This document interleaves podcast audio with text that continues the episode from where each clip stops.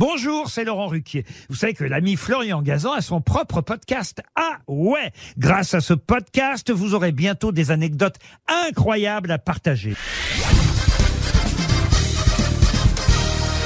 Salut, c'est Florian Gazan. Dans une minute, vous saurez pourquoi Léonard de Vinci rime avec Zizi ou Kiki. Ah ouais Ouais, une rime riche en découvertes car De Vinci s'est penché sur le sexe des hommes pour l'étudier. Je précise que je ne parle pas de sa vie privée, même si, semble-t-il, il y faisait la même chose, les historiens s'accordant à dire que Léonard n'était ni Mona ni Lisa. Et donc oui, passionné d'anatomie, le génie florentin a voulu percer les mystères du pénis dont celui de l'érection, ce qui à l'époque n'était pas simple. Ah ouais? Ouais, car pour cela, savoir comment cette raideur apparaissait soudainement, il aurait fallu aller jeter un œil à l'intérieur. Et ça, c'était impossible, l'église catholique interdisait que l'on dissèque un corps au prétexte qu'après, les cadavres arriveraient au paradis dans un sale état et donc pas présentables au Tout-Puissant.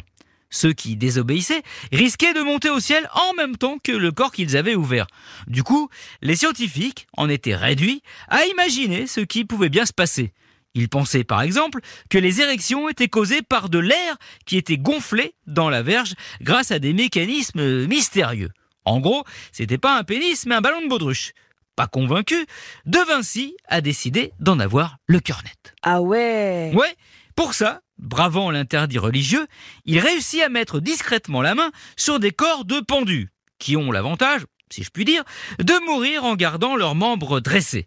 Et là, il découvrit, on était en 1477, que ce n'était pas l'air qui provoquait l'érection, mais un afflux de sang. Ce qui est la réalité. En revanche, il fut incapable d'expliquer comment ce sang arrivait là. Il était persuadé que le pénis avait sa vie propre, qu'il, je cite Léonard, n'obéissait pas aux ordres de son maître, qu'il avait son propre cerveau. Fin de citation.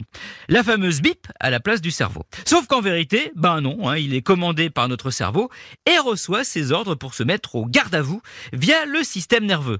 Franchement, pour penser qu'un pénis a un cerveau, fallait être un gland. Merci d'avoir écouté cet épisode de Ah ouais? Un petit peu Hein Retrouvez tous les épisodes sur l'application RTL et sur toutes les plateformes partenaires. N'hésitez pas à nous mettre plein d'étoiles et à vous abonner. À très vite